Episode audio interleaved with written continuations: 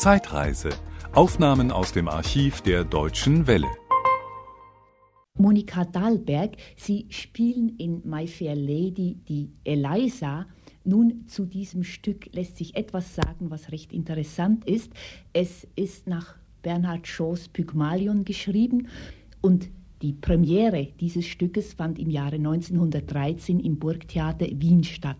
Am 1. November 1913 folgte dann im Lessing-Theater Berlin die deutsche Erstaufführung. Erst am 11. April 1914 folgte die englische Erstaufführung in London. Nun, Sie selber sind eine Eliza, die diese Rolle schon oft gespielt hat, aber wo und wann haben Sie sie zuerst auf die Bühne gebracht?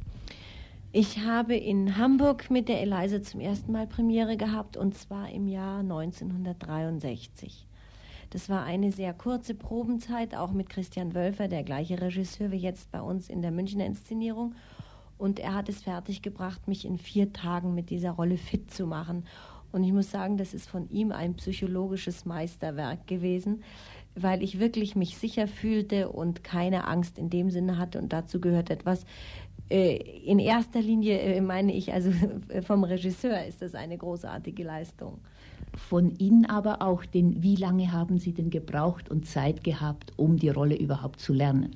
Also ich kann mich noch erinnern, ich habe seinerzeit in, auf Schloss Mittersill einen Film gedreht und bekam das Material zugeschickt. Das Ganze entschied sich in sehr kurzer Zeit, dass, dass ich überhaupt spielen sollte und habe eigentlich so sagen wir mal zehn Tage vor der ersten Probe das Noten- und Textmaterial gehabt und habe dort anhand einer Schallplatte, die ich mir schnellstens besorgte, die musikalischen Dinge einstudiert und habe halt in den Drehpausen im Liegestuhl gelegen und habe den Text gelernt und habe mich dann von Kollegen abhören lassen.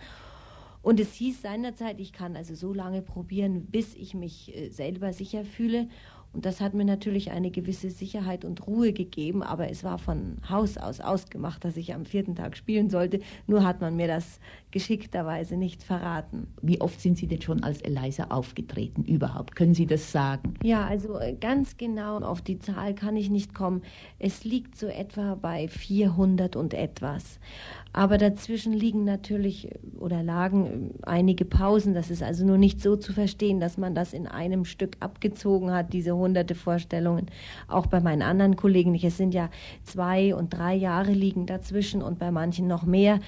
Und äh, so muss ich sagen, obwohl man es schon oft gespielt hat, also mir ist es so gegangen, ich weiß nicht, wie es den Kollegen geht, äh, ist es doch hier wieder eine ganz neue Arbeit gewesen. Und man muss sich wieder alles neu erarbeiten. Vieles hat man vergessen. Man muss es wieder aus der Schublade herauskramen. Und es macht immer wieder Spaß, äh, diese Proben auch gerade mit Christian Wölfer zu machen, der sehr große Sorgfalt auf die Dialoge legt und uns wirklich richtig zwiefelt, wie man so schön in München sagt, wo dann eben dann doch etwas dabei herauskommt, wie ich hoffe. Sie sind von Haus aus, wenn ich recht informiert bin, Sängerin. Wie ist das Schauspielerische später dazugekommen? Ja, es ist so, da ich aus einem äh, Komödiantenelternhaus komme, meine Mutter war Opernsängerin, später Gesangspädagogin, bei der ich auch angefangen habe zu studieren, mein Vater Schauspieler und Regisseur, die waren also zunächst mal gar nicht begeistert, dass ich zum Theater ging. Ich wollte es aber dennoch und habe es also eisern durchgesetzt. Und da verlangte dann mein Vater von mir, was ich also heute sehr gut finde und was mir eben auch sehr zugute gekommen ist während meiner ganzen Laufbahn, dass ich erst mal eine gründliche Schauspielausbildung durchführen musste neben meiner Gesangsausbildung, die ja bei meiner Mutter sowieso separat so äh, praktisch gesehen nebenbei lief. Am Anfang kann man gar nicht jeden Tag stundenlang singen. Ich habe mit 16 Jahren angefangen und da muss man doch noch sehr vorsichtig und behutsam mit dem Stimmmaterial umgehen, dass man nicht dann vielleicht nach vier, fünf Jahren kaputt ist. Gell? Wie steht's denn mit dem Dialekt? Die Eliza spricht doch in der deutschen Fassung in diesem Cockney eben statt des Cockney. Englisch, dann Berlinerisch. War das Ihnen schon recht nahe von Ihrer Kieler Jugend her? Nein, das nicht. Aber das, da muss ich etwas sagen. Freunde, die mich kennen, die wissen das. Äh, es ist ein Hobby von mir, Dialekte nachzumachen. Und äh, das war ein Spaß früher bei uns zu Hause. Meine Eltern konnten das sehr gut. Ich kann sehr viele Dialekte sprechen und habe also mit Dialekten überhaupt keine Schwierigkeit. Ich bin in Österreich aufgewachsen Und ich lebe jetzt schon seit 1957 in München und automatisch hat man sich vielleicht halt ein bisschen bayerische Töne angewöhnt und mit den Einheimischen Rede ganz geschert. Und äh, deshalb hat man vielleicht auch oft gedacht, naja, das kann die doch nicht Berlinerisch sprechen und so weiter.